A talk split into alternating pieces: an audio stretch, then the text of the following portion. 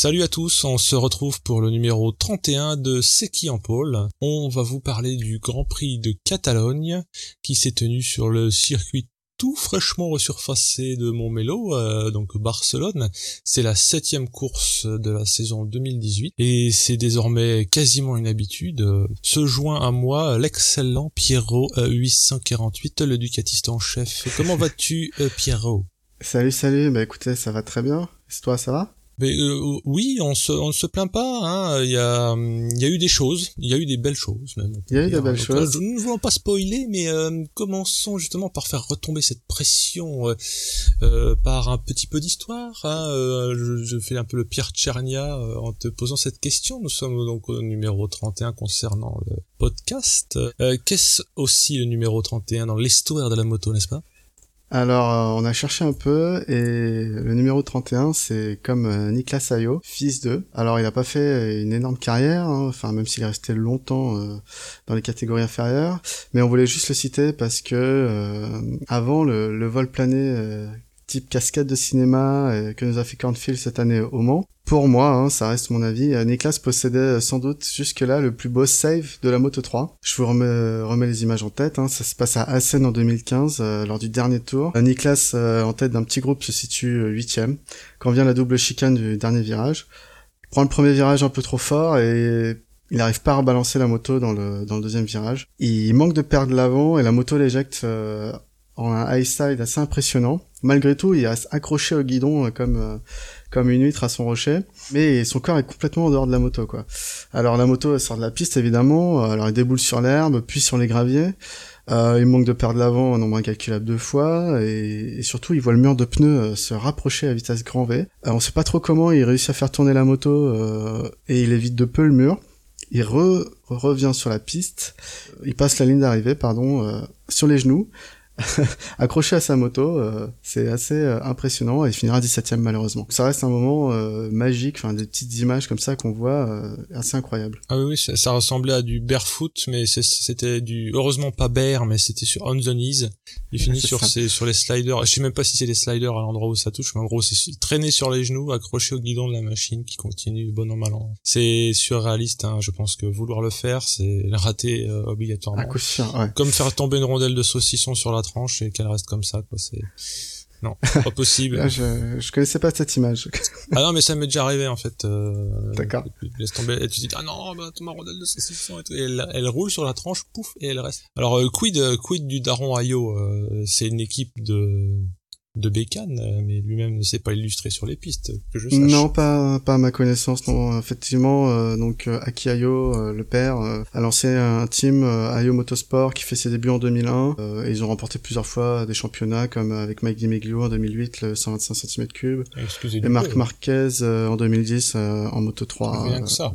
Non, mais ouais, ils ont des, petits titres. Pas mal, ouais. Il y a eu euh, des news euh, dans le Landerneau des motos 3, 2 et GP. Peux-tu nous parler un peu de ce qui s'est passé euh Alors, c'est vrai que l'actualité news a été très très chargée ces deux dernières semaines. Donc en, Moto 3, on a vu euh, Jorge Martin, donc qui est deuxième du championnat du monde de Moto 3, hein, euh, qui a officiellement euh, signé euh, justement chez le team KTM IO en Moto 2 pour 2019 et pour 2020.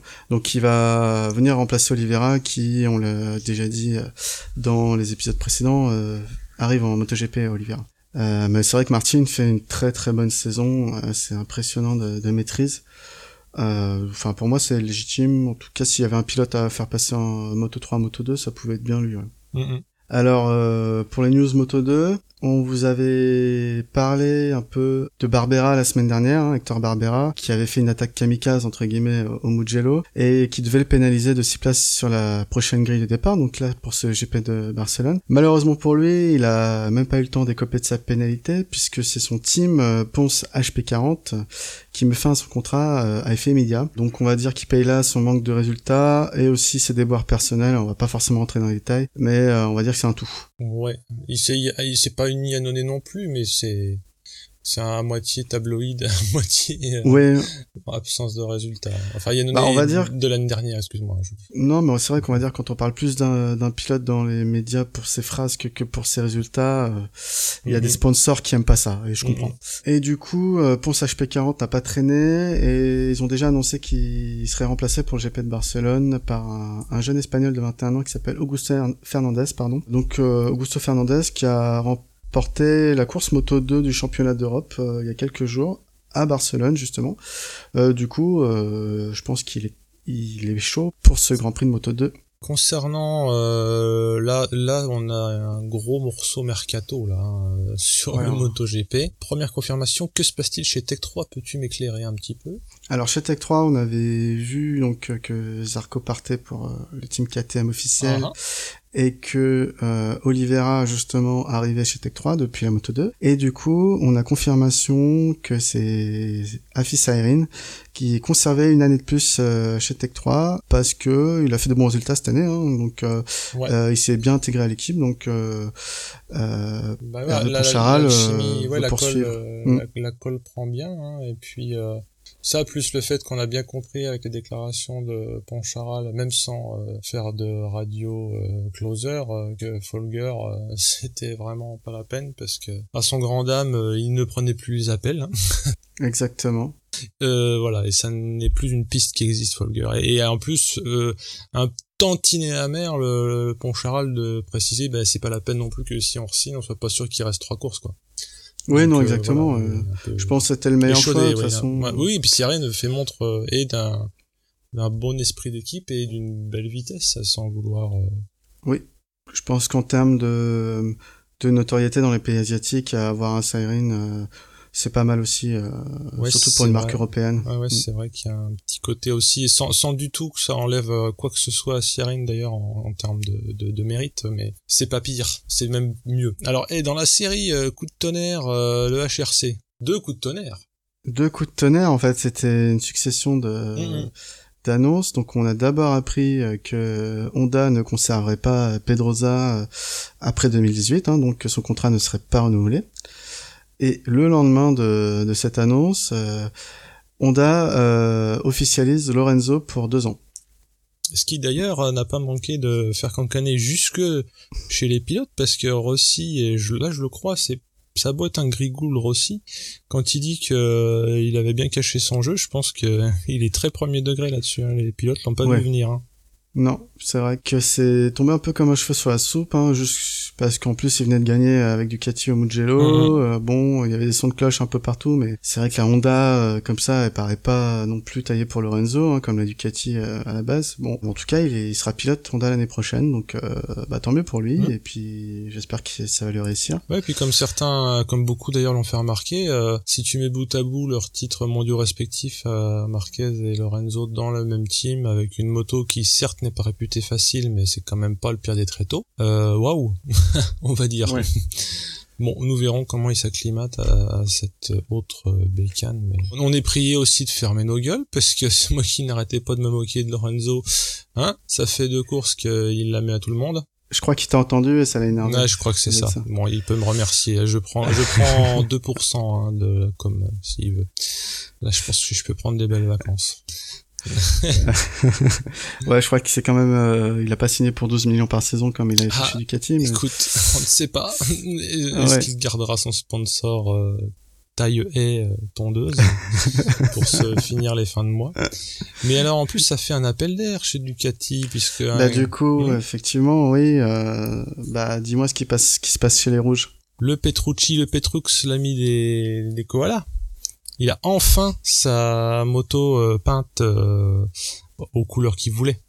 Parce que sauf erreur Oui. de ma part, il court en GP19 d'ores et déjà, donc euh, après c'est peut-être pas les dernières pièces non plus, mais euh, si c'est la GP19, euh, c'est la même que les autres. Mais bon, il y a toujours, j'imagine quand même une différence à être dans le team. Bon, déjà il y a le prestige, j'imagine qu'il y a un peu de pognon, et tu m'enlèveras pas de l'idée qu'une GP19 ou une GP19 dans le box Ducati, elle est pas exactement pareille.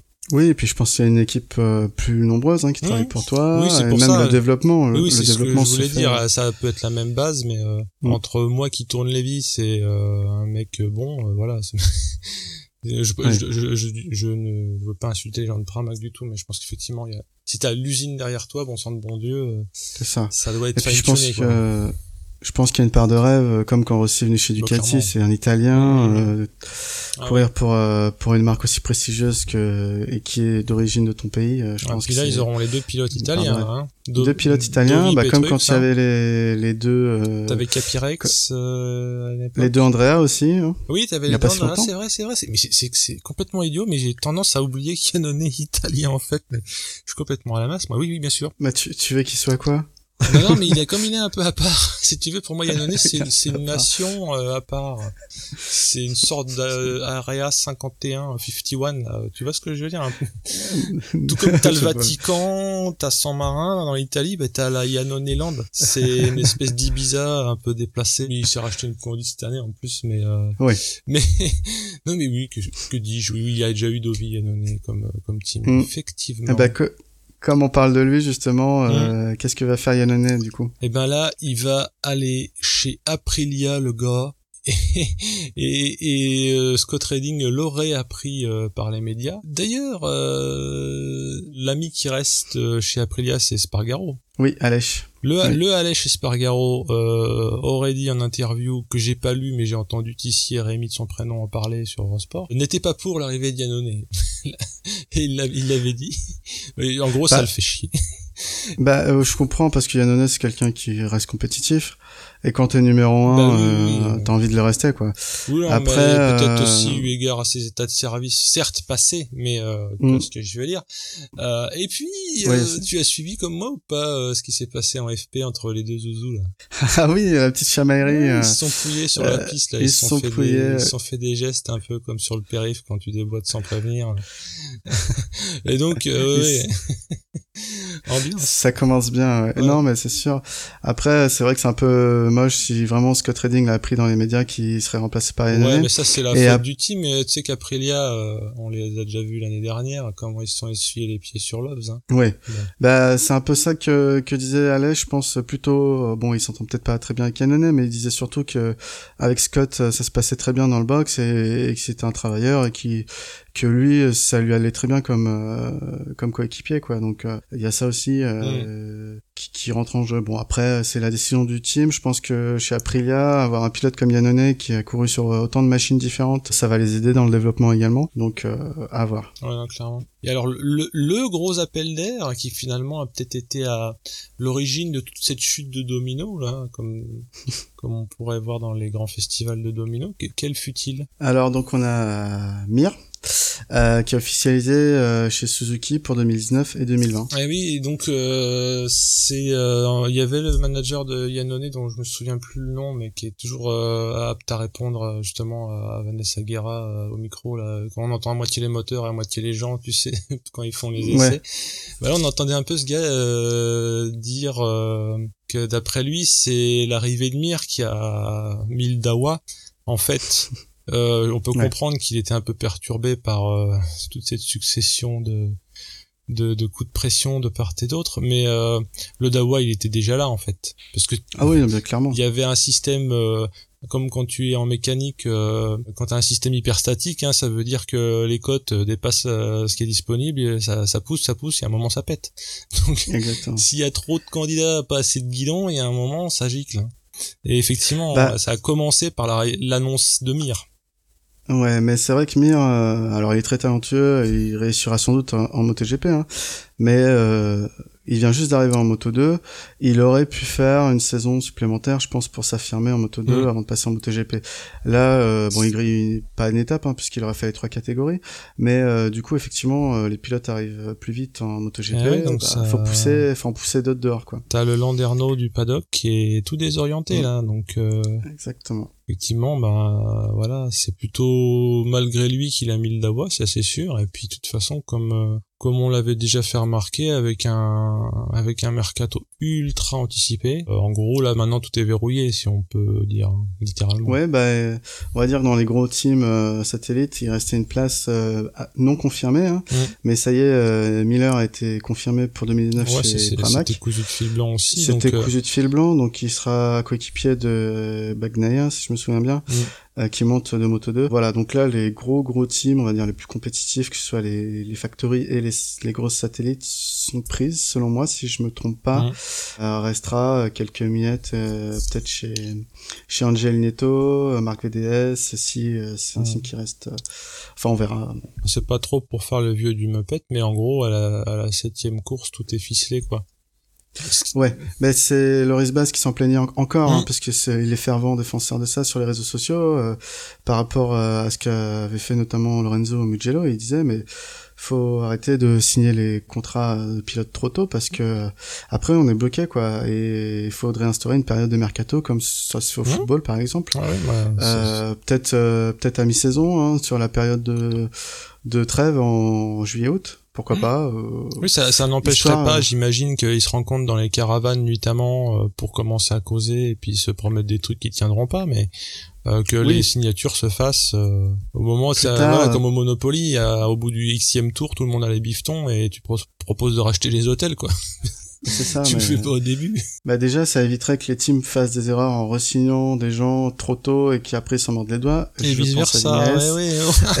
Oups. et euh, où ça évite que les teams se débarrassent trop vite d'un d'un pilote euh, comme Lorenzo chez Ducati notamment et et on commence à penser que peut-être en fait il aurait pu réussir s'il restait plus longtemps bref Ouais, ouais, euh, c'est c'est ça.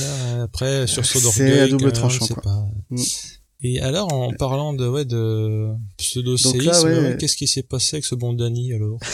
Bah alors Danny il se fait non non reconduire chez chez Honda donc euh, le monsieur euh, dit à tout le monde qu'il fait une conférence de presse euh, le jeudi Assez longtemps. Hein Hein, je ils nous ont fait chier avec ça euh, au moins depuis le lundi. hein. Je crois. ouais hein. c'est ça mais en fait je crois qu'à la base c'était prévu 16h30. le mercredi Ça, j'avais lu ça dans plein de tweets de MotoGP. c'est ça. Et du coup il y a toute la presse spécialisée qui se précipite parce que Danny c'est quand même un monument du sport. Et se murmure très fortement qu'il va prendre sa retraite Mhm. Euh, du coup euh, il y aurait plus de 150 représentants de magazines euh, différents Mhm, mhm. Et au final, euh, bon, il arrive tout sourire, hein, c'est Pedrosa, et il s'excuse platement euh, parce qu'il il dit qu'il doit encore réfléchir à son avenir et qu'il n'a pas pris sa décision. Merci, au revoir. Euh, gros troll de Pedrosa. Non, je pense que c'était pas voulu. Ouais, c'est ce que je me Et- suis fait comme réflexion. Il a dû avoir un truc qui lui a claqué dans les doigts, ou alors un NDA, un Alors, truc comme ça.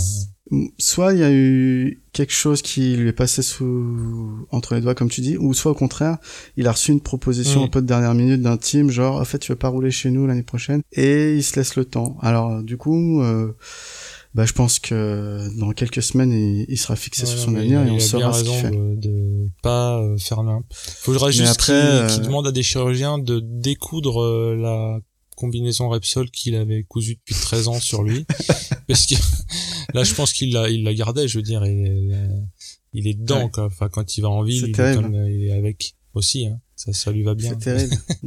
Oui, ah, ah, plutôt que l'enlever, la, la faire désincruster de la peau, faut peut-être qu'il la repeigne euh, dans la livrée des prochains, je sais pas. Non, non, mais c'est vrai que ouais, 13, euh, 13 piges chez Honda, quoi. Déjà que 13 ans dans un ça. taf de base, euh, c'est beaucoup, mais alors dans ce genre de monde euh, impitoyable du sport moto. Et alors, est-ce que tu pourrais euh, nous nous faire un petit maître capello des des évolutions de règlement? Parce qu'il y en a eu euh, Ouais. quelques-unes. hein. Ah, Alors, on va pas tout faire, mais c'est vrai qu'il y a eu une réunion de la commission de Grand Prix qui a changé quelques quelques règles, parce que c'est ça que je trouve bien, euh, en tout cas en MotoGP, je sais pas si c'est pareil dans d'autres disciplines, c'est qu'en courte saison, on peut changer les règles, on peut se re-remettre en question, il y a rien de figé, et en tout cas, euh, ça permet souvent de rééquilibrer les choses ou de corriger les petites erreurs. Du coup, il y a eu un, ch- un, un, un changement de règlement pardon sur les, les changements, changements de pneus en Q1, Q2. On rajoute un pneu arrière supplémentaire pour ceux qui font, euh, qui passent de la Q1 pour aller en Q2, donc ça leur permet d'être un peu plus euh, au niveau des autres. Bah ouais, ça leur évite de, de sacrifier leur Q1 en ayant peur de défoncer leurs pneus. quoi. Donc ça c'était pas mal. On a euh, euh, des jours de test qui vont être réduits parce que notamment il y a des nouveaux circuits qui arrivent l'année prochaine en Finlande. Cette année il y a Thaïlande Mm. donc ça fait beaucoup. Euh, du coup il y a le nombre de jours de tests qui sont réduits. Et surtout donc la, la grosse annonce c'est au niveau des airbags. Donc on avait on en avait discuté hein, ici même sur Mm, ce podcast euh, euh, de la chute de Crutchlow donc c'était à Oman et de Pyro au Mm, Mugello hein, qui ouais, sont ouais. tombés alors qu'ils avaient plus les airbags. Du coup, il y a des réglementations qui ont changé. Pour les pilotes des wildcards, ils ont les mêmes règles que les pilotes officiels. Donc l'airbag est obligatoire avant chaque début de session, à partir de là du GP de Barcelone. Et la même règle s'applique au wildcard Moto 2 et Moto 3 à partir du GP d'Autriche dire à nos auditeurs, parce que tu as, tu ne l'as pas dit, mais sur le conducteur euh, rédigé euh, par Pierrot, il liste les pilotes wildcard. Donc il y, a, Pierrot, Niatoli, Bradle, Callio et Simeone. Oups, non, pardon, je barre. oui, non, un tel troll ne pouvait pas rester. Euh, je sais que tu es trop bah modeste pour le dire, mais donc voilà. Simeone, je, je, te le rappelle, n'est pas une wildcard. Enfin, c'est une auto wildcard. Il, il s'est signé un chèque pour euh, il s'est fait une Abraham Abraham est son modèle. c'est comme Edberg c'est le modèle euh, de Federer. Bah Abraham c'est le modèle de Simone je veux dire on a les modèles qu'on peut Oh, c'est ça. voilà. Ceci étant. Tu grillé. Non, non, mais j'adore ce genre de mauvais esprit. je... C'est mon fuel.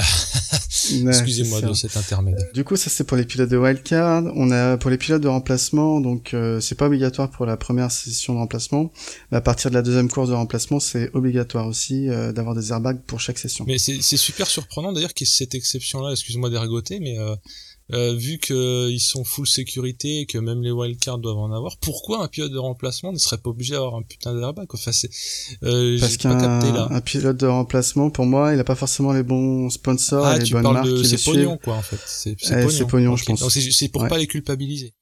Moi, je pensais à euh, c'était Christophe Folger hein, qui avait fait un peu une fin de saison bizarre mm. et il avait il avait il avait été remplacé chez chez Tech 3 hein, si, si je me trompe pas par. Oh, ouais, ouais, bah, c'était pas Van der Mark si, je crois que c'était Vandermark. Euh. Du coup, euh, voilà, c'est ça un pilote de remplacement selon euh, la commission de Grand Prix. Et il y a une petite subtilité, mais bon, comme il y a un, très court délai entre la FP4, la Q2 et la Q1, c'est vrai que si un pilote tombe en FP4, ça peut être compliqué pour lui d'aller retourner au box, trouver sa combi, changer l'airbag, etc. Donc c'est considéré comme une seule session. Et en fait, on a aussi une annonce. Donc il y a deux wildcards qui ont été validés pour le Grand Prix de Saint-Marin chez Ducati et une pour Bradle chez Honda. Donc euh, moi je suis trop content que de voir que Pyro euh, il a pas peur de reprendre la ah piste euh, après son gadin exceptionnel au Mugello. Et tu nous passes sur les autres news? D'autres news alors là c'est je ne sais quoi dire, c'est même pas de truc euh, intelligent à dire, à part que ce pauvre Andreas Perez, qui n'avait que 14 ans, est décédé à Barcelone dans une manche du championnat CEV Moto 3. Euh, Il a chuté au virage numéro 5, il y a de nombreux hommages qui lui ont été rendus, et aussi euh, par la livrée noire de, du team euh, auquel il appartenait euh, en MotoGP, enfin le team MotoGP du même nom a arboré du noir. Euh, voilà, après c'est, euh, ça reste un sport ultra euh, dangereux, euh, quoi qu'on y fasse. Et un des trucs qui est le plus dangereux maintenant, maintenant que les circuits sont sécures, c'est se faire percuter par par d'autres quoi. C'est plutôt ça qui arrive. On y reviendra. Ouais. Après, dans les actus moins lugubres, Johnny Ray, qui a priori, on ne saura jamais le fin mot de l'histoire, mais n'a pas de guidon, n'a pas trouvé de guidon à sa main, en MotoGP déjà que c'était compliqué avec tous les gens du Serail. Mm. bon, ah, pourquoi pas, il aurait pu faire un hold-up. Hein. Il re-signe euh, chez Kawa, hein, il y a pire. oui. La routine, le train-train, hard day at the office, et il vient de battre le nombre de euh, victoires en Superbike euh, puisqu'il en totalise 60. Et puis mine de rien, avec deux courses par week-end, c'est pas, ça a pas l'air prêt de se finir en tout cas, on croise les doigts pour lui. Moi, je ne suis ni, pour ni contre. J'aime bien quand Mélandry lui met une tôle, mais euh, j'aime. Ouais, non, c'est vrai que euh, c'est vrai que ça l'affecte pas beaucoup de pas avoir pu trouver un team en MotoGP. Euh, en tout cas, euh, il a impressionnant de régularité aussi la dernière saison. C'est. Et alors, c'est il y a eu dans un truc encore plus joyeux. c'est un anniversaire un peu spécial. Qu'est-ce qui s'est passé il y a 15 ans Remember? Alors il y a 15 ans, bon il y a quelques jours, hein, euh, on a un certain Loris Capirossi, donc un vétéran hein, qui offrait à Ducati sa première victoire en MotoGP justement sur le circuit de Barcelone.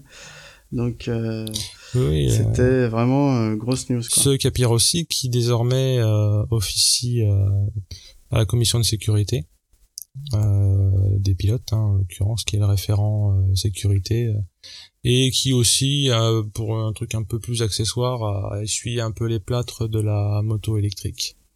Euh, c'est vrai. Quand il a, quand il l'a essayé, mais il reste, il reste actif.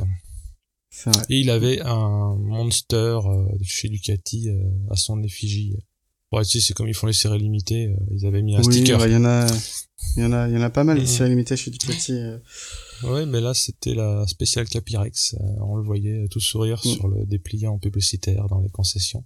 On a eu euh, une édition Troy Bayliss sur la 1098. Je crois qu'il y avait eu une Senna aussi sur la 748. Oui, alors la, la Senna, j'ai jamais compris euh, si c'était en rapport avec le pilote vraiment euh, ou pas. La, les grises, bah, je crois qu'il adorait, euh, il adorait. Oui, les vraies grises, ouais. Bah oui, c'est ce qui m'a mm. d'ailleurs surpris. Alors euh, là, on fait un petit euh, aparté euh, Christina Cordula, mais euh, le gris qui a qui a apparu cette saison dans dans sur les combats et, sur les bécanes me fait beaucoup penser à ce ce gris Senna là parce qu'il y a eu les 900 SS grises, 1000 SS et comme tu le disais des 7 des 7 XX ou des 9 XX. Euh, en gris. Alors c'était des, des, séries spéciales notamment. Euh... Alors on en profite que Murdoch est pas là, on fait chier avec Ducati.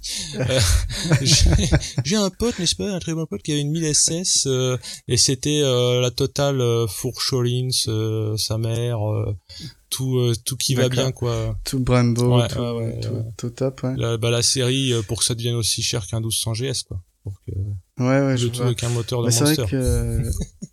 Mais, mais, je crois que la, la Senna c'était une édition, bah c'était une édition limitée, mais c'était une fin de série aussi, donc euh, c'était les, les, les meilleurs entre guillemets quoi. Ouais, c'est celle qui était construite le vendredi quoi.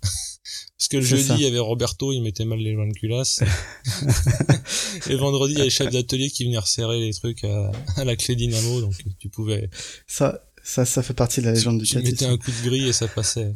ouais, mais ça fait partie. Moi, j'ai, je continue de, de, dire du bien de cette marque. Quoi qu'on en dise, bande de connards. c'est non, mais si, si t'as conduit déjà une brelle et que t'as entendu le barouf dans un tunnel, tu, tu poses même pas la question. Avec vos moulins à riz, les merdes. Bon, je, je m'énerve, j'ai une japonaise en ce moment. Je suis autorisé à ouais, faire ouais, c'est ça qui est bizarre. ouais, mais c'est un bi, tu comprends. Mais non, mais après, faut, faut tout, hein, plusieurs philosophies sur la route. Hein. Et de toute façon, hein, c'est les, c'est les moulins à qui gagnent tout en Grand Prix. Euh, donc, ouais, bah, euh, oui, en même temps là, on va voir. Mais, les titres de champion, ah, les titres oui, de champion. Oui, bon, tout ça. Ouais, mais il y a pas de panache, c'est trop facile. c'est des, des épiciers, c'est des épiciers.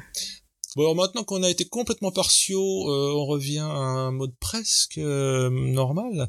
Les essais et la grille. Alors là, on a un petit jingle. Moto 3. Alors, Niccolo Antonelli, donc il est tombé lors de la séance FP3. Il a été déclaré inapte pour le reste du week-end pour une épaule disloquée.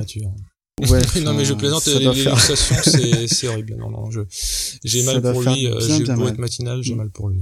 Après, on a toujours en FP3 euh, Liviolo et Alonso Lopez donc qui sont, qui sont pénalisés tous les deux pour conduite dangereuse. Donc quand euh, souvent quand c'est conduite dangereuse euh, par la direction de course en essai libre, euh, faut comprendre qu'ils étaient trop lents. en fait, et du coup c'était dangereux pour les autres. Ouais, c'est ça. Ah ouais, Exactement. En chasser le naturel. Donc euh, c'est assez pénalisant, ils prennent quand même 12 places sur la grille. Ouais, donc comme ça. Ouais. Ils rigolent pas. Ensuite donc donc ça c'était pour les essais, pour les qualifs, on a Bastianini qui prend la pole. Donc pour lui, c'est une première depuis 2016. Hein. Il, s'était un peu, euh, bah, il était un peu repassé en arrière, quoi. Suivi par Martin et Suzuki. Donc c'est la deuxième première ligne de suite pour Suzuki. Euh, moi, ça m'étonne toujours autant de, de, le voir là. Martin, fidèle à lui-même, par contre, euh, très très fort. En deuxième ligne viennent Sasaki, euh, Kanet et Toba. Donc trois japonais sur deux lignes, c'est hallucinant.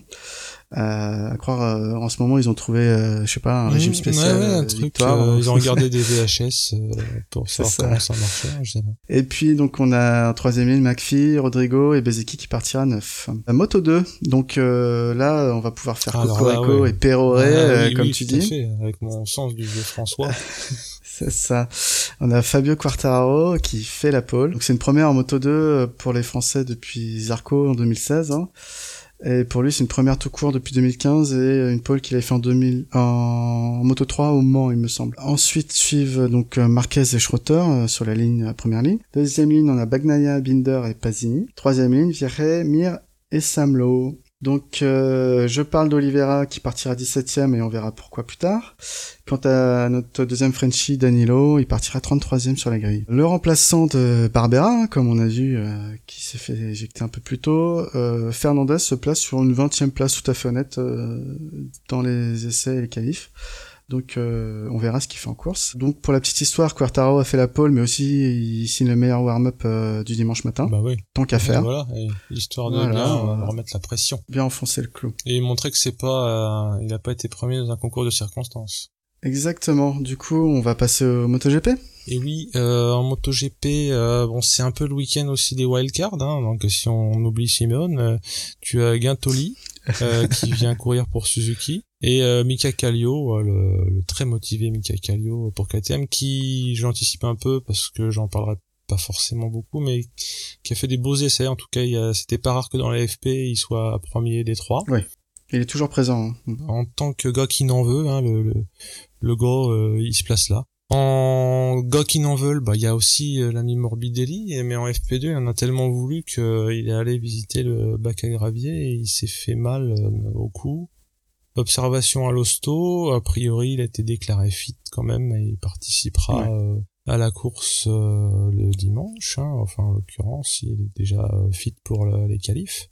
C'est ça. Tu sais, toi, c'est le genre de, de blessure où tu te lèves un matin, t'as Ah un oui. cervical, tu dis j'ai un torticolis, je peux pas Ah aller bosser, c'est pas lui- possible. Lui, il fait une course, quoi.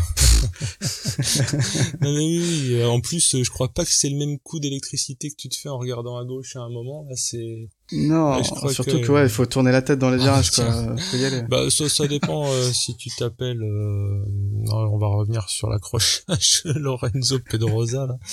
Euh, non, non, mais non, non, je déconne. Alors, le dindon de la farce de la Q1, parce qu'il en faut toujours un, et ça met un petit peu de sel. À nos actualités, n'est-ce pas euh, Bah là, euh, là c'est une belle bête, hein, le, le dindon de la farce, puisque c'est Marquez euh, himself. Il y est allé parce que, hormis qu'il s'est foutu pas mal par terre, euh, ben au moment où il aurait fallu faire des bons temps, voilà, il lui est arrivé des misères. C'est-à-dire que les moments où se font les bons temps, t'as l'impression que comme par magie, tout le monde fait ses bons temps en même temps, ces fameux bons temps du, du FP2, FP3. Bah là, à ce moment-là, il devait être en train de changer de bécane ou de refaire ses lacets. Il a pas fait le bon temps euh, qu'il aurait fallu, donc euh, il est. Mais alors, bah, évidemment, hein, il est d'un nom de la farce, genre 11e, quoi. C'est-à-dire que Ouais, de pas coup de hein. Pas de bol, donc ça sent un peu comme le bon élève qui aurait eu un, un 12 au lieu d'un 18, quoi. Ça c'est vraiment pas euh, grave, on le verra par la suite. Euh, bon, il s'extrait de la Q1 avec une main dans le dos, littéralement. Hein. Il fait tout de suite son chrono et bon après il roule un peu pour histoire de pas se faire surprendre. Euh, mais surprise parce que parmi les autres candidats à remonter, il y avait Miller qui est pas le dernier des, des Mickey, surtout cette année, mais il se fait bouter euh, de la seconde place synonyme de la rédemption en Q2 par Nakagami. Euh, Nakagami, euh, voilà. Étonnant. Euh, je vais arrêter de dire du mal de les gens parce que il manque plus qu'après ils deviennent bons. Euh, en l'occurrence Lorenzo, puis là Nakagami qui, qui va en Q2, dis donc. T'as t'as oublié Yannone aussi. C'est vrai, c'est vrai, c'est vrai. Non, mais tu, tu leur Mais donnes je tous suis des une ailes, sorte que... d'engrais, tu sais, les, les roses poussent sur le fumier, donc euh, je déverse euh, mon fumier et un an après, euh, ça fleurit. Je, je donc j'ai commencé à dire du mal de Ro- Rossi, alors tu, je crois que ça marchera, non? J'aimerais bien entendre Non, ça. je, ah, je ne peux pas, j'ai les cordes vocales qui explosent, je ne saurais pas faire. Euh, non, non, pas, pas possible. Euh, Cyrine euh, se montre quand même, parce que bien qu'en Q2, il fait 4 euh, de cette... Euh, en Q1, excusez-moi, bien qu'il soit euh, resté prisonnier de la Q1, il fait quand même 4 euh, euh, devant Rins. Et Rins, on en Oui. aurait attendu mieux. Euh, là, pour le coup, il est, il est pas trop La Q2 se court, alors autant dire que bon, ce bon Nakagami restera quand même 12ème au final, hein, mais au moins il est passé. Et alors, euh, la pole pour Lorenzo, dis donc. Euh, Marquez, euh, même s'il a fait des sauvetages impossibles, euh, comme on a revu, vu, vu et revu euh, la glisse de l'avant, euh, Amazing euh, rattrapé à coup de genou, euh, se classe deuxième. Euh, Dovi en embuscade quand même pour pas lâcher le morceau. Et Vignales, alors pareil, Vignales, on se dit, Vignales, il est bon, il est pas bon, parce qu'il fait des bons chronos, mais en même temps, en course, ça marche pas. Donc c'est un peu euh, pas le gars du dimanche, quoi, en ce moment, Vignales. Ouais. C'est le gars du samedi. Euh, sans, sans lui faire injure. Hein. Euh, Yannone euh, suit aussi donc en cinquième place, sixième Petrucci. Et vous vous rendez compte que j'ai toujours pas prononcé le nom de son Altesse. Rossi septième, comme au pire temps de ses retours chez Yamaha quand il en plus ratait Oui. ses départs. Parce que Bon, après, Rossi, excuse-moi de te couper, il est pas non plus connu pour ses essais, ses qualités. Oui, mais tu sais qu'à une époque, c'était à double malédiction parce que non seulement il se faisait des 7 ou des 8, donc des troisième lignes sur la grille, mais en plus il partait mal sur il y a quelques années de ça. Et euh, depuis un depuis deux ans, bien révolu maintenant, il, il part bien et euh, ça lui évite d'avoir à remonter. Euh. Bon, pour autant, il fait pas prums, mais en gros, quand il fait trois, il le reste après au premier virage. Mm. Donc euh, n'allons pas trop vite en besogne, ne déflorons pas la course euh, pour autant. Ouais, Vignales euh, est pas si mal par rapport à ce qu'on lui connaît le dimanche. Par contre, Rossi avait fait naître un peu d'espoir parce qu'il était premier en FP1. Mais bon, la FP1, faut pas trop s'enflammer, on l'a vu. Hein, parce que c'est à la fin du bal qu'on paye les musiciens. Exactement. Mais bon, c'était déjà bien qu'il se montre. Alors, les courses, alors jingle, n'est-ce pas course Course Moto 3. Alors, euh, course Moto 3, donc on a un beau temps, de toute façon on a eu un beau temps tout le week-end, euh, belle température, et c'est parti pour 21 tours. Donc on a Martin euh, qui a fait un bon départ, il va prendre la tête au premier virage, suivi par Suzuki. Euh, Bastianini, hein, qui est parti de la pole, s'est manqué, elle se retrouve euh, cinquième. Tout de suite, Martin va imprimer un rythme de folie hein, et creuser un écart euh, assez assez conséquent. Seul Suzuki va arriver à le suivre. Assez étonnamment d'ailleurs. Moi, ça m'a ça m'a surpris. Du coup, on a un groupe de de poursuite composé de 10 pilotes, hein, dont Bastianini, Canet, Massia, Mignot, Bezeki, qui au bout de deux tours va se retrouver à deux secondes de Martin et Suzuki, puis même jusqu'à trois secondes.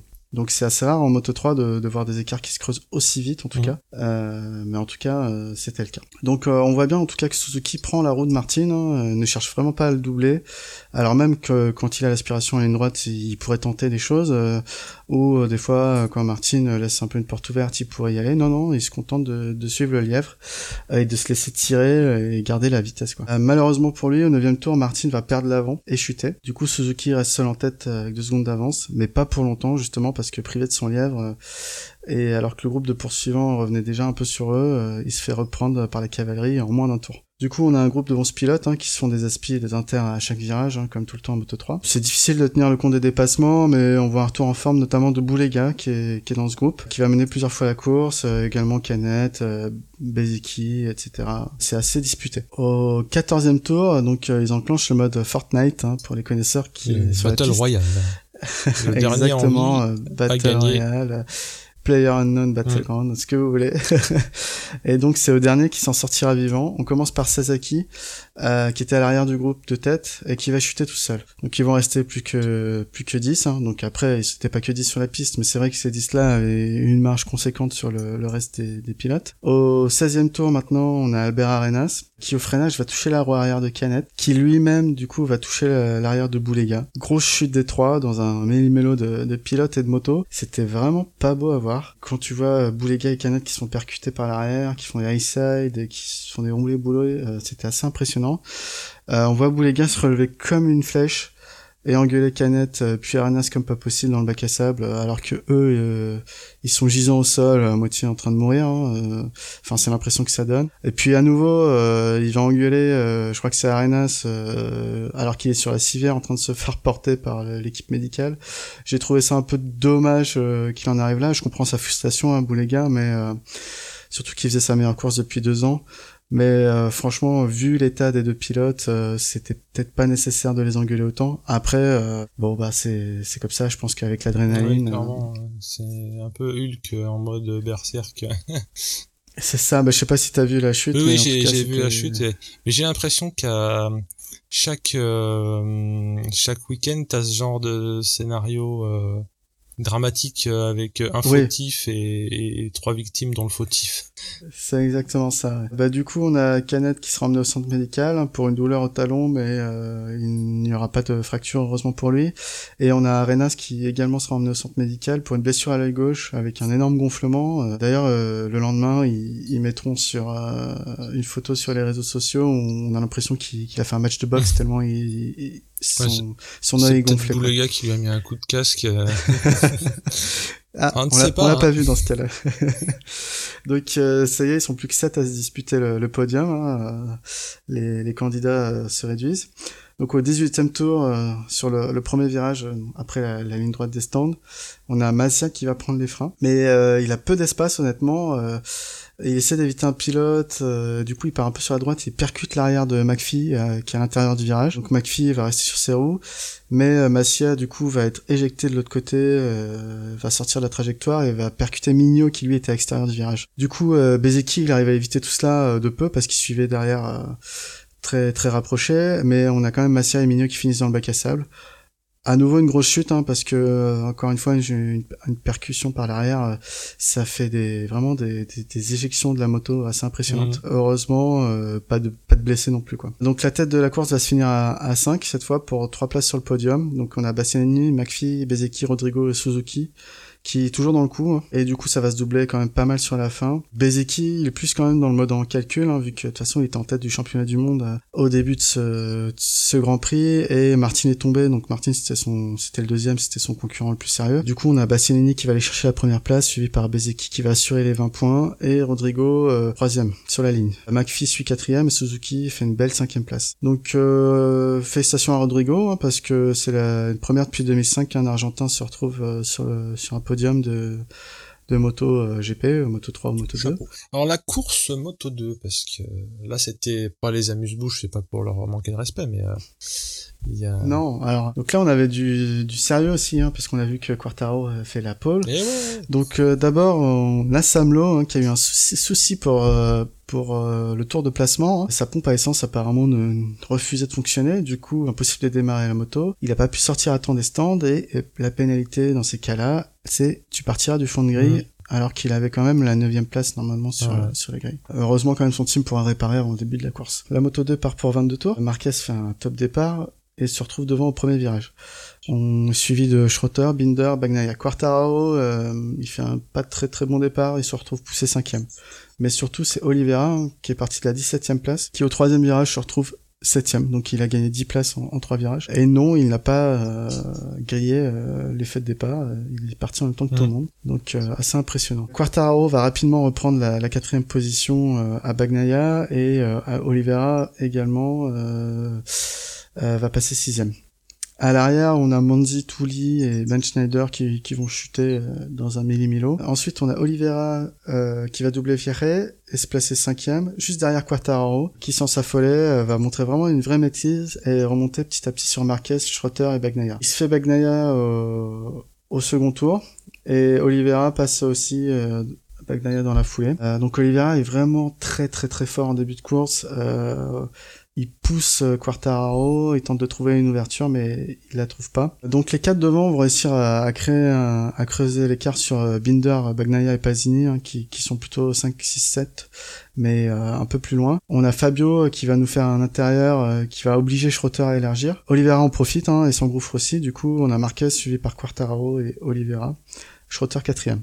Oliveira pousse toujours et à plusieurs reprises on pense qu'il va pouvoir doubler euh, Quartaro, mais celui-ci garde bien bien les portes fermées et bloque toutes les tentatives. Toutes, euh, mais pas vraiment parce qu'Oliveira finalement va quand même trouver la faille et prendre la seconde place à notre euh, Frenchie.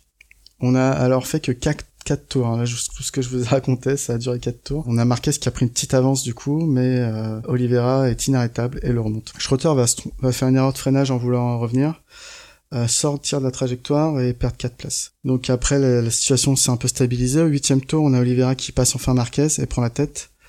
Je répète qu'il était parti 17ème. Hein. Attend son tour et puis passe Marquez aussi. Il s'arrête pas là puisqu'il va ensuite aller chercher Oliveira euh, qui va commettre une petite erreur de freinage. Donc on a Quartararo qui repasse devant au neuvième tour. Et là on a du Lorenzo style. Euh, Quartararo avec un style très coulé. Euh, euh, des points de corde magnifiques, des trajectoires euh, très fluides, qui va dérouler son, talent quoi. Euh, les autres pilotes ne vont plus le revoir, il va enchaîner les tours à un rythme démoniaque et, et battre leur corps du tour plusieurs fois. En arrière, en milieu de peloton, Mir va chuter et Pasini également alors qu'ils étaient en lice, qui se battaient pour le top 6. Pour Pasini, ça devient vraiment une habitude. Enfin moi je suis un peu déçu de ça quoi.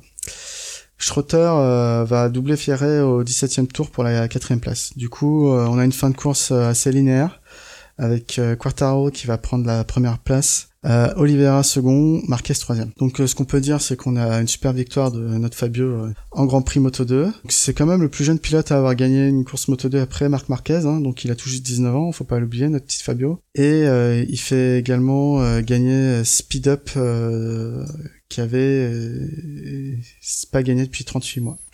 Ouais, c'était avec la manière en plus. Hein. C'était pas. Ouais, avec la manière. Il allait chercher, il avait fait une démo quoi. Enfin, on peut le dire, hein, sans être chauvin. euh, Exactement. C'était assez. Euh... Effectivement, il a réussi à prendre le large sur un Oliveira qui n'amusait pas la galerie quoi. Non, bah, Oliveira était vraiment très très fort, surtout en début de course, alors que Fabio était plus fort en seconde partie, mais mais bon, ça reste un, client quoi, Oliveira. C'est pas. Ouais, et puis les panneaux de la dernière. Tous les autres euh, furieux euh, derrière étaient aussi euh, pas des. Oui, pas bah, des Marquez. Non, c'est sûr. On a également un gros fait de course, enfin, même si c'était, alors que la course était finie, donc je sais pas si on peut dire un fait de course. Un fait de décélération. un fait de décélération. Donc pendant le tour d'honneur, euh, il y a, du coup, il y a Oliveira qui fait sa seconde place avec le, avec le public. Et euh, Simone Corsi qui a terminé 12e, on ne sait pas ce qui s'est passé, il a pas dû le voir, hein, je pense, je vois que ça. Donc il, il a percuté par l'arrière, euh, du coup Oliveira. Choc assez assez violent. Les deux motos sont complètement détruites. Les deux pilotes vont bien. Euh, et du coup, qu'est-ce qu'on a? La direction de course a décidé de pénaliser Corsi assez sévèrement, hein, puisqu'il partira du fond de grille pour la prochaine course à Assen. Également, ce qu'on peut dire, Danilo, donc finit 23e. C'est une course assez mitigée pour lui. Ah mais tu sais que maintenant moi je dis plus rien parce que un temps c'était Quartararo qui était dans les 20e hein, donc on fait gaffe à ce qu'on dit hein, quand même. Non, mais bon, après, Danilo, il, il est quand même rookie. Oui, oui carrément. non, mais en euh, plus, euh, pour une fois, je crois qu'on pourra pas euh, m'opposer le fait que j'ai juste, j'ai jamais dit du mal de Quartaro, mais je le voyais pas. Enfin là, tu m'aurais demandé ça mercredi ou même avant qu'il signe la pole. Qu'est-ce qu'il va faire Quartaro je... Jamais je t'aurais dit ça. On aurait cru que je plaisantais. Dit je t'aurais dit top 10 ouais, bah mais je le voyais pas du tout euh, top 10, généralement c'est un peu comme les français à Roland Garros quoi. Si t'es en deuxième semaine c'est cool. Voilà Quartararo top 10 c'est bien et c'est pas c'est pas lui faire un jour non plus parce qu'il est comme tu l'as rappelé d'ailleurs il est pas vieux. Euh, 19 ans effectivement euh, il est tout jeune et puis c'est vrai que il y a que deux speed up sur le, le plateau. euh, il y a une flopée, il y a une vingtaine de Calex, euh, au moins 5 ou 6 KTM, et après c'est des, des, des, teams qui ont une ou deux motos, donc euh, il n'y a pas beaucoup de retours d'expérience, etc. Donc c'est difficile de faire progresser la moto. Donc là, en tout cas, chapeau à lui, et moi je suis, je suis content de, de voir qu'un Français gagne à nouveau en Moto 2, quoi. Ça rappelle des trucs. ne, nous emballons Exactement. pas. ça fait plaisir. Non, mais c'est toujours mieux comme en ça. Espérant qu'il en espérant qu'il puisse continuer à se battre pour le podium dans les prochaines courses au moins. Clairement. Et alors du coup, euh, qu'est-ce qui s'est passé en MotoGP? Les gros ont sorti le matos. Déjà warm-up, euh, petite chaleur euh, pour Lorenzo qui a failli se manger Espargaro dans le dernier virage avant l'arrivée. Parce que ben Espargaro en toute fin de warm-up, il avait déjà décidé de rentrer, je sais pas, sur la première à l'embrayage collé quoi. il, il était à deux à l'heure malheureusement dans la trage quoi. Donc il a fallu tout le métier de Lorenzo pour euh, recoucher un peu pour pas se le manger. Ça aurait pu faire un truc un peu bizarre hein, quand même, vu les vitesses que Mais du coup, il sera euh, pénalisé euh, pour. Alèche, il, a emmerdé Yannone en FP et en warm-up c'est Lorenzo. il, a peut-être un problème de boîte de vitesse sur sa moto. Faut peut-être, oui, je sais pas, lui lui mettre la bonne boîte. je sais. Mais quand il s'agit d'éteindre les lumières euh, ce, cette année Marquez, euh, on va dire, prive Lorenzo de sa première place momentanément parce que au Grand Prix d'avant, euh, c'était Lorenzo qui avait bondi. Là, c'est Marquez qui bondit. Il, vire en tête et il fait, il finira du moins le premier tour en tête. Mais il tardera pas à se faire passer par Lorenzo qui est assez en confiance. De toute façon, on était habitué depuis pas mal de courses à ce que Lorenzo parte très bien. Maintenant, on se méfiait vachement parce qu'au Mugello, on croyait qu'il allait partir très bien et finir euh, dixième. Kanani, il revient, euh, with a vengeance. Hein. Euh, y a Lianone euh, qui se fait une deuxième jeunesse qui est quand même bien dans le coup. Euh, dans ce paquet qui suit les deux furieux que sont Marquez et Lorenzo, donc on a aussi euh, euh, Dovi hein, qui veut qui veut aussi son, sa place au championnat, Rossi, l'inoxydable Pedrosa et euh, Petrucci. Euh, et en fait, ben, Rossi, il est pas si mal parce qu'il fait 5 au premier virage. Ça lui évite de se trouver dans l'espèce de marée noire euh, qui est toujours un peu embourbé, mais c'est Vignales qui, pour le coup, est aux fraises et se trouve dans la dite marée noire. Alors, on voit que c'est, il reprend ses mauvaises habitudes, à savoir mal partir. spoiler alert, il finira très bien, On a, les gens ont tendance à penser que c'est son réservoir qui l'emmerde, mais il faut voir si c'est ça. Ça plus le mental. Hein. Des fois, il suffit de pas grand chose. Moi, je crois hein. que c'est le, je crois que c'est le MotoGP qui m'emmerde en fait. mais pour pour finir comme il finit, tu vois, il tape les mêmes chronos que les leaders à la moitié de la course. Non, c'est vrai faut mm. voir s'il trouve le déclic. D'essayer pour Lorenzo, ça a été un bout de mousse et un bout de scotch. Alors, je, je schématise. Ouais, mais le... le truc, c'est que, bah, comme pour Lorenzo, Vignales, t'as l'impression qu'il fait tout le temps la gueule ah, ça marche pas, quoi. C'est euh, Calimero, quoi. Hein. C'est pénible. Et... Alors, je dis pas que c'est un métier facile, mais c'est quand même un ah métier de rêve. Ah, euh. Grosse frustration, quoi. ouais. Ils bah, c'est un peu McEnroe, quoi. donc après, une fois que Lorenzo est passé devant, on assiste malheureusement et beaucoup de gens l'ont remarqué euh, et sur les réseaux sociaux. Bah, les commentateurs ils ont pas le droit de dire ça à l'antenne sinon ils sont virés. Ils peuvent pas dire qu'un Grand Prix est un peu ennuyeux. Mais euh, nous déjà on a le droit parce qu'on n'a pas payé. Et puis euh, on a assisté à une lorenzisation un peu comme quand t'es chez le dentiste et qu'on t'a endormi les dents là. T'as la lèvre qui qui ne sent plus rien.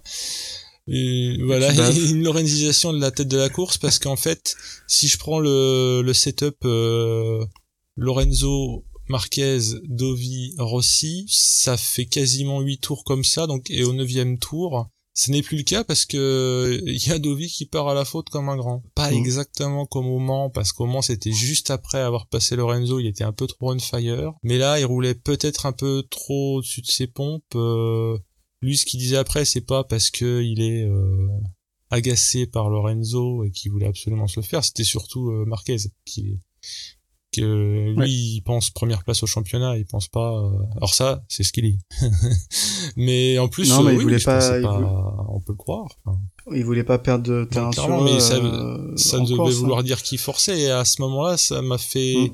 penser que peut-être euh, le même sort funeste attendait Rossi aussi parce que Rossi, on sentait bien qu'il n'était pas en mesure d'aller les chercher. Hein. En tout cas, à regarder les, les distances qui les séparaient tour après tour. Ah non, non. Mais euh, en, épicier euh, qu'il est, euh, il, a gardé cette troisième place. Hein, et ça, on peut déjà le dire sans trop dévoiler de secret. Hein, c'est le, le, podium qu'on est en train décrire là, hein, Lorenzo, Marquez, Rossi, qui finalement nous oblige à nous intéresser à ce qui s'est passé derrière. Et là aussi, c'était de la battle royale parce que tu as bon une petite passe d'armes entre Crutchlow et Pedrosa et Crutchlow finit par doubler l'officiel Pedrosa pour ça du la quatrième place. Euh, sniff Sniff parce qu'à quatre tours de la fin, Siarine qui était vraiment très bien et au chrono euh, et qui allait qui était dixième je crois hein, juste derrière Petrucci ben il a chuté sur un truc qui ressemble à un high side mais pas vraiment. Bon bref euh, c'était tout pourri. Enfin je veux dire la chute était bizarre. Il n'y a, pas de belle chute non plus mais à quatre tours de l'arrivée et on croit à un moment qu'il peut repartir parce que faut quand même voir que ce jeu de massacre, en fait, je crois que s'ils repartaient, ils mettaient des points, hein, vu qu'ils étaient déjà plus que 15 euh, à ce moment-là, ou 14 même. Mais en tout cas, euh, alors pourquoi pourquoi ils ont fini à, si peu? Parce que on va les citer quand même. Hein. Il leur arrivait tous des trucs un peu bizarres. Nakagami euh, était peut-être un petit peu trop remonté par ses relatifs bons résultats de la Q1. Il a voulu faire un inter euh, un peu trop ambitieux, ce qui fait qu'au moment de finir sa manœuvre, ben, il a perdu l'avant et il chute.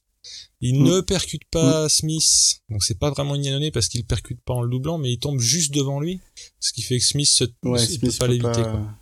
Donc euh... Euh, j'étais un peu dégoûté. Euh, déjà, j'étais un peu dégoûté parce que Smith faisait une belle course pour une fois.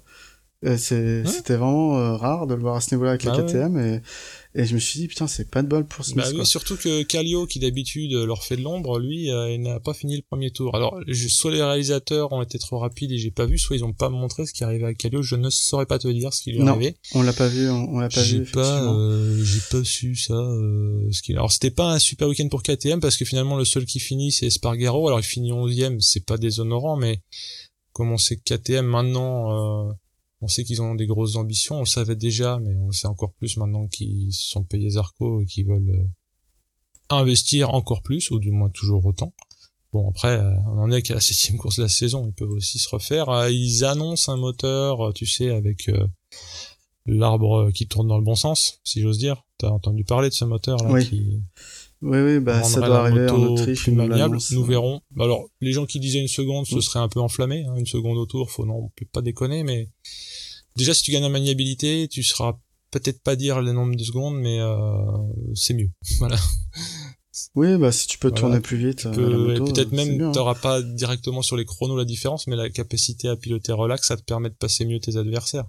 À la limite, le temps c'est une chose, mais si tu finis devant, on s'en fout quasiment de, de la seconde en question. Euh, ouais, donc Battle Royale ultime parce que à l'arrivée ils seront 14, hein, donc euh, si on prend bien ces petites feuilles, euh, tout le monde est dans les points, tous ceux qui finissent en tout cas. Hein. Donc j'ai mis entre bah, guillemets dans le conducteur, il suffit de finir hein, pour choper du point, mais encore faut-il rester sur ses roues. Donc on a cité les victimes du jour, euh, bah, Siarin quelques tours avant l'arrivée, mais un petit peu avant il y a Rabat euh, qui fait un, enfin qui fait, qui est victime d'un incendie assez ah conséquent en fait, hein, de sorte qu'on sent qu'il a chaud quand même, hein, qu'il lève la jambe. Oui. Euh, mm. Et oui. Mais d'ailleurs, je me demande euh, si c'est pas ça qui a gêné Siarine, parce que quand tu regardes la vidéo, tu vois que y a une mm, mm, sorte de projection euh, de la moto de Rabat. Euh, il y a Sirène juste derrière. Et après, la moto prend feu, donc Rabat euh, va se jeter dans le bac à sable hein, pour se sauver les miches. Et deux tours après, euh, Sirène il perd l'avant d'une manière un peu bizarre. C'est une chute ouais, un peu à la, con, on ne sait pas trop dire. Euh, mais bon, si on remonte un peu le temps avant qui s'était arrêté, il y a eu Miller, bah, Smith et Nakagami, c'était le strike involontaire. Rins, mm. il me semble que c'était du joli bac, hein, c'était pas une panne, mais pareil, euh, soit les réalisateurs, enfin, les réalisateurs devaient être dépassés par les événements, ils n'arrivaient pas tous nous montrer les victimes. Bah Dovi, bah, parce qu'il est connu, on a vu les ralentis. Siméon, on savait pas qu'il était là, donc euh, bah, il est tombé. Hein. Un peu plus tôt, malheureusement, allait chez Spargaro. Euh, alors Lutti, c'est vraiment pas son année, euh, enfin même si c'est que cette course, en tant que rookie, il n'emmagasine pas de confiance, on peut dire ça comme ça. Hein. Non, c'est pas euh, évident. Team VDS qui se engueule, euh, c'est un peu la crise. Euh, on va essayer de, de j'allais dire prier pour lui, je suis pas un bigot, mais on va essayer de lui souhaiter de se refaire mentalement déjà.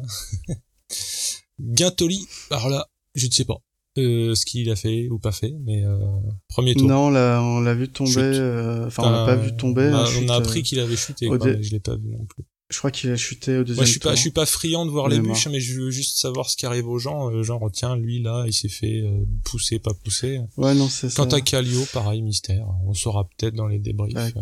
Bah, peut-être qu'ils sont pas l'habitude de rouler les réservoirs pleins. ouais. Pas...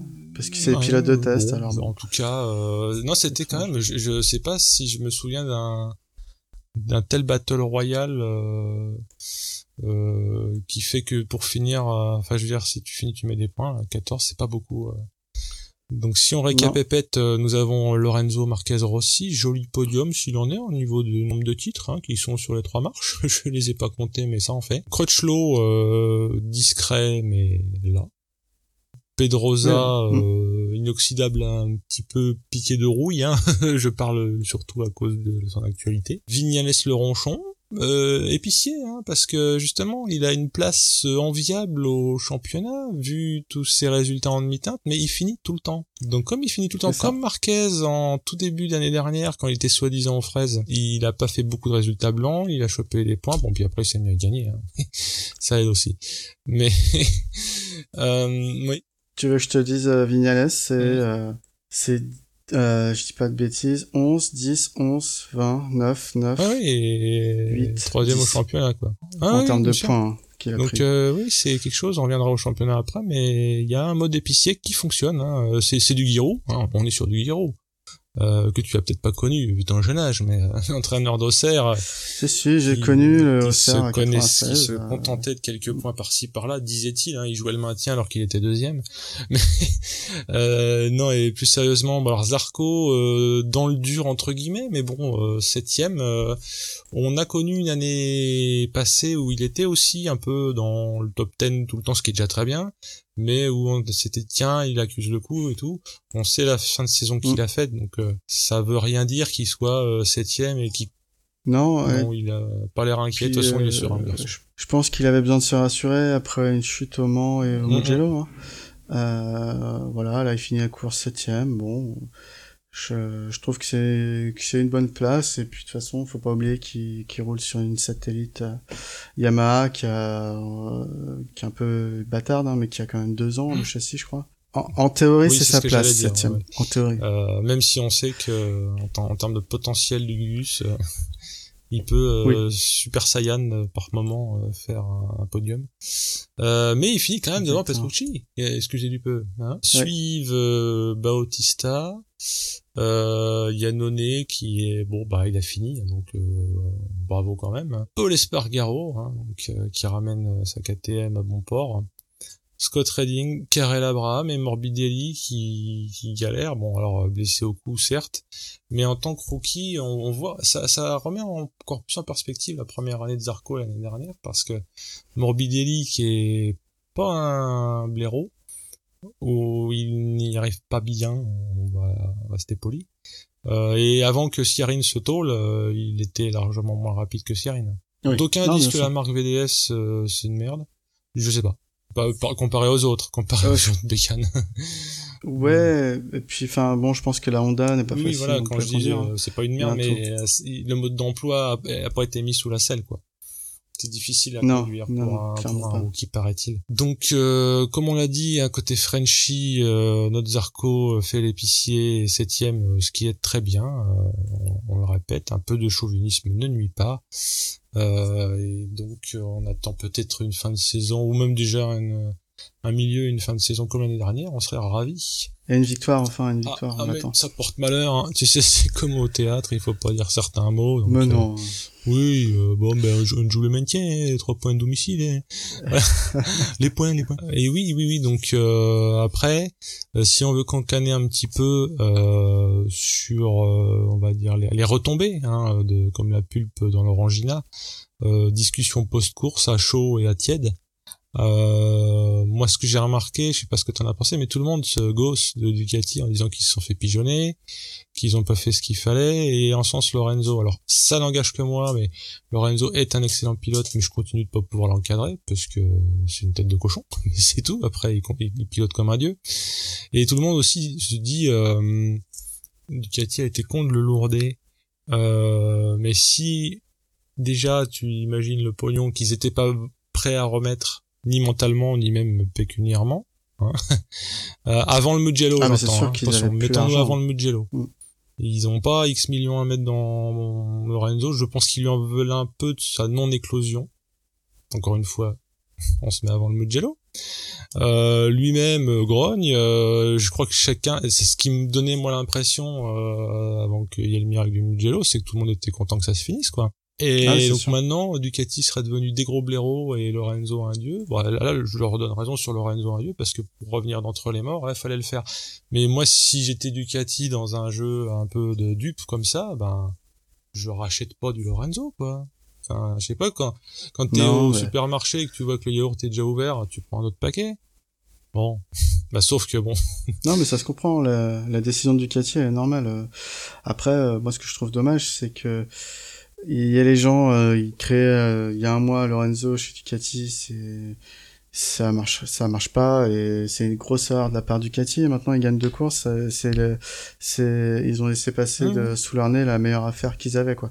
Faut arrêter. Dovi c'est un très très bon pilote. Donc là en ce moment il n'a pas de chance. Il est dans le dur. Lorenzo au contraire il en est sorti et il, il score après, euh, je trouve quand même qu'il y a des circuits euh, là qui s'annoncent à Seine euh, qui vont pas être très favorables à Ducati quand même. Donc à voir ce que mm. les deux pilotes font.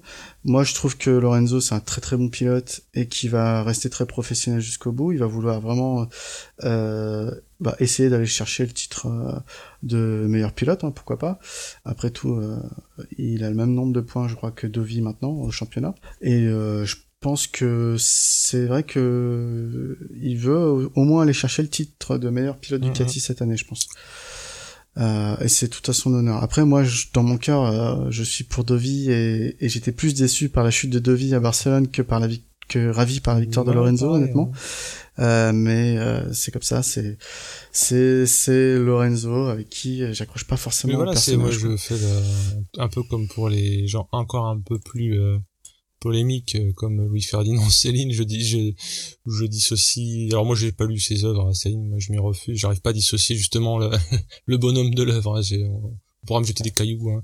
mais euh, ouais donc euh, pour revenir à Lorenzo bon il c'est c'est un c'est une tête de, de, cochon mais pas pas foncièrement méchant mais bon c'est quand même il est un petit peu pénible.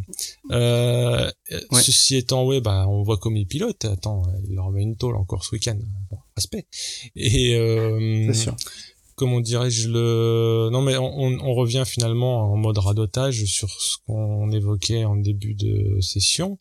Euh, ce qui a créé finalement ce, ce vaudeville avec claquage de porte et euh, cocu dans l'armoire, c'est le, le, le fait de signer euh, les contrats euh, hyper tôt dans la saison. Donc euh, oui, donc c'est sûr que c'est un problème. Si tu laisses pas au moins jusqu'aux deux tiers de la saison, euh, t'es obligé de faire des paris. Ducati en a fait un qui avéré peut-être même pas perdant mais pas gagnant. C'est ça qu'on leur reproche finalement. Enfin après, on va dire que le temps médiatique euh, est plus court que le temps du championnat, donc on va bien voir aussi ce qui se passe parce qu'il peut y avoir des fortunes diverses. Hein. Je souhaite ni de mal, je souhaite du mal à personne, je souhaite plutôt du bien à d'autres qui ressortiraient à la tête des épaules. Pourquoi est-ce que Vignales en claquerait pas trois de suite? Bon là on déconne un peu, mais tu vois ce que je veux dire. Euh, moi je parle pas de Rossi, c'est quand même bien que j'arrête pas de dire qu'il va gagner. Mais... Euh, tu vois un pilote qui, qui a ce qu'il faut en lui pour gagner, mais qui pour plein de raisons euh, et surtout mental ne gagne pas suffit qu'il se, qu'il se fasse une Deauville l'année dernière, tu vois. Un, autre back-to-back, et puis on parlera que de lui et, plus des autres. Donc euh, détendons-nous. Rappelons qu'ils sont tous excellents. En termes de cancanage, ouais, ben, on... mais finalement, même même si j'apprécie pas son Altesse euh, Louis XIV Lorenzo, euh, ça me ferait aussi plaisir aussi pour la marque Ducati qu'il continue à faire un espèce de cavalier seul, enfin pas cavalier seul, pas dans les courses, surtout pas, mais qui viennent ben, emmerder Marquez parce qu'on a tendance aussi à plus parler de Marquez, mais c'est quand même lui qui est, leader. Euh, c'est lui le vrai danger, si j'ose dire. Euh, enfin, c'est pas un danger, mais c'est c'est lui la personne à battre. C'est bah Marquez quand il est pas dans un bon genre, il termine deuxième. Il est quand même premier du championnat. Voilà. Alors je, je, je suis sûr juste qui est deuxième, c'est Rossi avec 88 points. Euh, oui, donc il est à plus d'une course derrière, mais il est deuxième. Voilà, il suffit que Marquez fasse du motocross cet hiver. Mm. Euh, et euh, bah, Vignales l'épicier, 77 points, troisième. C'est ça. Talonné par Zarco à 73 points, non moins épicier d'ailleurs. Oui d'ailleurs, et pourquoi ce serait pas Zarco qui ferait euh, trois trois courses d'affilée back to back to back? Alors bah pourquoi pas en tout cas euh, Zarco euh, vu le nombre de points où il est euh, au tiers de la saison, au gros tiers de la saison, il peut aller chercher une troisième, voire une deuxième la pression du Mans, hein, c'est passé. Donc il y a plus qu'à. Euh, pour le point championnat Moto 3, donc on a Bezeki euh, premier 103 points, euh, DJ Antonio 84 points et Martin 80 points, donc qui fait un résultat blanc. En Moto 2, on a Bagnaia 119 qui assure les qui assure les points, Oliveira qui remonte à 118 juste derrière et Alex Marquez 94 points. juste pour le citer, donc Quartararo avec sa victoire, ça lui plus que double les points, donc là il en est il est dixième à 45. Euh, donc pour le MotoGP, Marquez 115, Rossi 88, Vignales 77. Et j'ai un petit quiz pour toi. Tu vas me citer le pilote qui n'a aucun point au championnat. Il y a un piège ou pas Bah, bah, bah, bah. en fait, il y en a deux. Déjà, c'était ça le piège. Bah, il y a Simeone. Tout à fait. Ah, quand même, comme on connaissait ça, on les honore. Euh, et un pilote qui court depuis le début, pas un mec qui a été. Euh, bah il n'y a pas de. Oui, euh, de toute façon, même les mecs qui ont couru, euh, par exemple Mika Kallio, il a 6 points. Ah oui, donc, ah oui, quand même. Voilà. donc un autre qui aurait 0 points. Bah, je, vais y aller de mon Abraham, mais je crois que c'est pas vrai parce qu'il a fini dans les points une fois, je crois. Exactement. Donc Abraham euh, étant TP ouais, bah alors voilà, donc points. Ah, et non, c'est c'est ah, Thomas Lutti, donc qui oh a zéro également. Oui, bah oui. Ah ben non, mais là je ne m'acharne pas parce que c'est. euh, oui, oui, il fait, il fait non, mais la voilà. peine, mais pas méchamment. Alors, euh, point Frenchy hors GP, ça va pour les pilotes et les teams. Euh, il y avait les 8 heures, je m'y colle sur le nom du bled. Leben, n'est-ce pas? En Allemagne, quatrième manche du championnat d'endurance. Qu'est-ce qui s'est-il passé là-bas? Donc on a d'abord le, GMT 94 qui, qui, a pu arracher la pole. Hein. Euh, et au final, on a une victoire du team FC7 Honda. Donc c'est le, le, team qui avait déjà gagné euh, au 24 mmh. heures du Mans. Que devant le SRC Kawasaki et le GMT 94. On a notamment eu une belle bataille euh, à la fin entre deux punaises sur la Kawa et Dimeglio sur la Yam. en toute fin de course, qui se conclura donc par une chute de Dimeglio, qui, qui pourra quand même rallier l'arrivée, comme tu disais, avec un ah, back ouais, un truc qui, pas repartir et c'eût été dramatique parce qu'ils auraient eu pas de points là, hein, et comme le championnat touche à sa fin, euh, GMT 94 sur un virage du dernier tour, sur une baston, il n'y a pas d'autre mot, euh, de Punier Di Meglio. Enfin, ça s'est pas passé sur un fait de course, mais de Punier remontait de plus en plus. Euh, roulait fort, dans l'avant-dernier tour, euh, passer Di Meglio, euh, en faire deux au lieu de trois. Et bah ouais ouais ça ça s'est fini dans le bac et il était limite de pas repartir. À un moment les commissaires avaient arrêté de l'aider même je crois. Hein. ça. Bon il finit troisième, euh, c'est quand même bien finalement. Ils prennent les gros points ouais. Et d'ailleurs en parlant de bac à sable, on a aussi pu voir une grosse chute de, Grégory Leblanc hein, où la moto elle fait des roues ah ouais. Euh, ah, elle, est, elle, est pliée. Euh. C'est ça, bah dans la Riviera, bah, hein, hein. Ah, mille fois RSV, hein, il y a plus de boucle arrière, il y a plus de carénage, le guidon il existe à peine. Il parvient quand même à la ramener au stand assis sur la boîte à air. C'est assez hallucinant et le team euh, réussira à repartir. Hein, je sais ah pas comment ils font, c'est des grands malades. C'est c'est c'est ouf. Ouais, bah comme au moment quand il y avait eu euh, Cheka qui avait ramené euh, Sakawa euh, Exactement. Ils avaient tout changé euh, à la vitesse de la lumière, quoi. C'était quelque chose. Et donc dernière étape euh, parce que l'endurance est décalée un peu par rapport au MotoGP. En gros, il commence en septembre hein, avec le boulder avant une grosse coupure. Euh, 8 heures de Suzuka mm. le 29 juillet. Donc là, ça va, ça va chier dans le ventilo hein, parce que il y a du prestige. hein. Ah oui, 8 heures de Suzuka, il y a de la moitié de triche mm. avec des des teams qui viennent que pour ça, euh, ça. des motos préparées, des de motos préparées à l'éther et tout. Euh, Puis je veux, je veux pas trop, enfin on n'aime pas trop les rumeurs hein, sur le podcast, mais on entendait dire que, que Pedrosa mm. serait, serait présent au ouais. Suzuka si s'il retrouvait pas un guidon. donc, bah, bon, on verra, on verra. Mais ce serait pour l'année d'après, je pense. Hein. Bah, écoute. Su, su, Superbike. Superbike, du coup, c'est ça se passait le week-end du 9 et 10 juin à, à Brno, en, Tchéquie ou, République tchèque, hein, comme on veut. Euh, donc euh, Baz a fait euh, 18e en course 1 suite à une chute alors qu'il se battait pour le top 10 et 11e en course 2. Au général, il est 11e. Euh, donc on a Réa, on en a parlé un peu tout à l'heure, qui, qui, qui, gagne la première course et il atteint les 60 victoires en SBK, donc c'est le record absolu euh, dans cette discipline devant euh, Karl Fogarty, hein, on s'en souvient euh, de mhm. Monsieur Fogarty. Euh, lors de la seconde course, alors là c'était c'était assez marrant ou pas d'ailleurs. Euh, Sykes, son coéquipier, le, fait chuter clairement. Et derrière le mur de, de sécurité, on va voir Réa applaudir ironiquement euh, lors du passage suivant de, de Sykes. Euh, c'était assez hallucinant ces images. Euh, je sais pas si j'ai vu ça. C'était ouais, ah, ça, fait, bonne ambiance. à Pedrosa qui fait chuter Aiden en 2006, quoi. Euh, enfin, il y avait moins d'enjeux, mais quand même. Oui, c'est ça. Et du coup, bon, Sykes, euh, ça, a dû, ça a dû porter la poisse ou le déconcentrer, hein, euh, de se faire applaudir par Réa.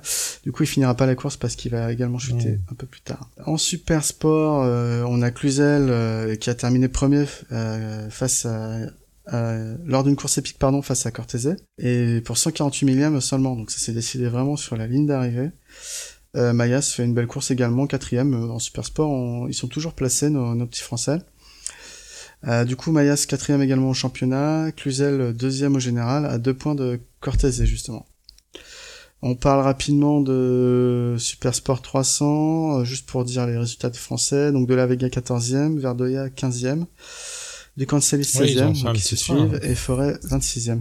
Exactement, ouais, Frenchy, Frenchy Train. Et ben donc voilà pour l'actu de ces deux dernières semaines. Hein. Euh, on a essayé de condenser, même si on a un peu bavassé aussi. Euh, On a un gagnant euh, pour les goodies au jeu de Seki en pôle, hein, comme comme s'appelle cet excellent podcast. Tu devrais l'écouter, il est génial. Euh, plus sérieusement, le gagnant de cette de ce Grand Prix, pas cette semaine, mais de de cette pôle-là, c'est Bruno qui s'appelle aussi euh, Tracerman, euh, qui va pouvoir se la péter en société euh, avec les goodies. si vous voulez nous suivre sur Twitter, c'est cqep underscore pod, hein, le tiré du 8 comme disaient les cons. Il y a un Facebook, j'ai honte, je ne l'anime pas. je sais que Murdoch fait un joli taf dessus, donc ruez-vous aussi sur Facebook. Voilà, exactement. Et puis, euh, bah, vous ne tarderez pas à en manger justement parce que euh, dans deux semaines, euh, ça va être à Seine dans la cathédrale, n'est-ce pas? Donc vivement, parce que c'est toujours un peu spécial, hein, que ce soit pour l'ambiance, le tracé, l'anniversaire de la victoire de Rossi, tout ça. Et puis le la date, non, je crois que ça se court un Non, ils ont arrêté les âneries. Ils ont arrêté les âneries parce qu'ils étaient euh, justement, je crois que c'était l'année dernière, il y a deux ans, c'était le premier dimanche que ça se courait, mais il y avait une raison. Euh, grenouille du bénitier, hein, tu sais, euh, ça ne se courait pas le dimanche à cause de la messe. Hein. C'est pas des conneries. Non, non, mais tu, tu peux réécouter le, le, précédent podcast de l'année dernière. Le, le, podcast, de l'année dernière dans lequel on annonçait Assen. Donc, si tu veux, le même, mais il y a un an. Euh, on, on, déblatérait un peu sur Assen bah, pour refaire un peu l'histoire. Euh, c'est comme beaucoup de circuits européens dits de légende, on va dire. Euh, c'était sur route ouverte dans la région. Et au fur et à mesure des morts, comme au TT, hein, malheureusement, euh, c'est très vite devenu, enfin très vite au bout de quelques années, c'est devenu un circuit fermé, de plus en plus fermé, c'est-à-dire qu'il empruntait des routes ouvertes, mais on, le fermait pour l'occasion, genre Monaco, hein, en moins en moins clinquant parce que c'est quand même à Seine. Hein. Ou comme la la une audière. Ouais, ouais, oui, oui, en fait, beaucoup de circuits euh, furent mm. euh, des nationales euh, neutralisées pour le temps d'une course, puis après sont devenus en rétrécissant ou en allant dans le champ du voisin un circuit, euh, comme le Castellet d'ailleurs à l'époque. Et donc euh, voilà, pour des raisons, je crois que c'était même pas pour euh, la messe, mais c'était pour pas mettre la zone pour les gens qui allaient à la messe, parce que ça faisait beaucoup de circuits, n'est-ce pas, aux alentours du circuit. Ça se courait le samedi et pas le dimanche. mais aussi pour des raisons de rentrer dans le rang, de pognon et de facilité d'accès, ils sont passés au dimanche. Comme quoi, euh, la Sainte Église est en perte de vitesse. Je vous invite à regarder Sacré Graal pour comprendre tout ça. C'est très bien expliqué. Mm. Voilà, voilà. Ah, je tombe sur une petite news euh, pour, euh, pour la fin. Lorenzo qui déclare Rossi est un grand champion et je suis certain qu'il pourrait gagner avec la Ducati actuelle. Mm, mais il essaie de me de m'amadouer. Ou alors c'est un gros mm, troll. Je sais pas, je sais pas. Euh, non mais que... bon, ouais, bon, mettons. Non, non, mais euh, moi, ce que j'attends, c'est que Rossi la mette une pile à tout le monde avec sa, sa Y, sa, sa Yam.